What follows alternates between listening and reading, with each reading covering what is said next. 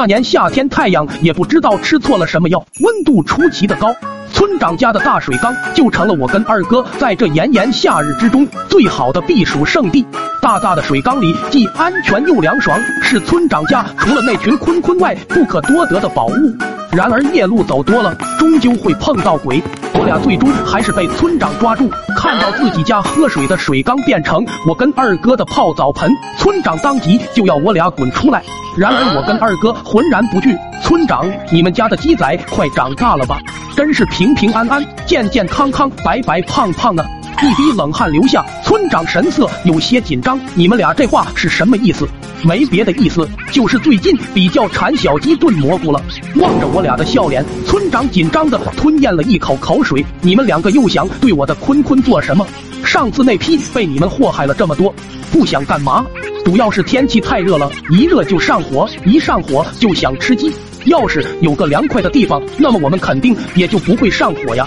如此明显的暗示，村长立马就懂了。一家人说什么两家话呀？不就是个水缸吗？你俩放心用，只要不往里面嘘嘘，我随时欢迎你们过来乘凉。解决掉了村长，我跟二哥彻底没有了后顾之忧，天天吃完饭就往村长家里面跑。然而天有不测风云，在某一天下午。二哥这家伙也不知道是哪根筋不对劲，偏要尝试尝试跳水，技术又不咋地，一屁股就坐在了水缸边缘。脆弱的水缸哪能承受得住二哥的重量？一声脆响，水缸顿时破裂，我跟二哥也失去了夏日乘凉的宝贝。到了第二天，我坐在沙发上，被热得不停流汗。这时二哥走了进来，拉着我就往他家跑。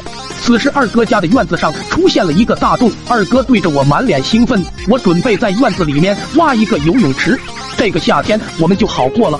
听到这话的我一琢磨，这确实是个好主意啊！两人撸起袖子就继续开干。叮咚一声响，正在挖掘的二哥好像挖到了什么东西，他把我叫了过来，望着脚下的石板，我顿时就觉得这下面肯定有大墓，里面八成是数不尽的金银财宝。我们两个快点挖。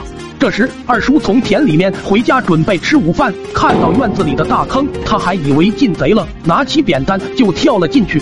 只听轰隆一声，人高马大的二叔跳在了那石板上，本就被我跟二哥挖的满是裂缝的石板，又遭受如此打击，终于是再也坚持不住了。我们三个还没来得及反应呢。只听“噗噗”三声，我跟二哥与二叔便掉进了粪坑之中。二哥更是崩溃，这底下根本不是什么大墓，是我家的化粪池啊！那一天，我与二哥的清凉梦、发财梦不仅破碎，还被愤怒的二叔吊起来抽了整整两个小时。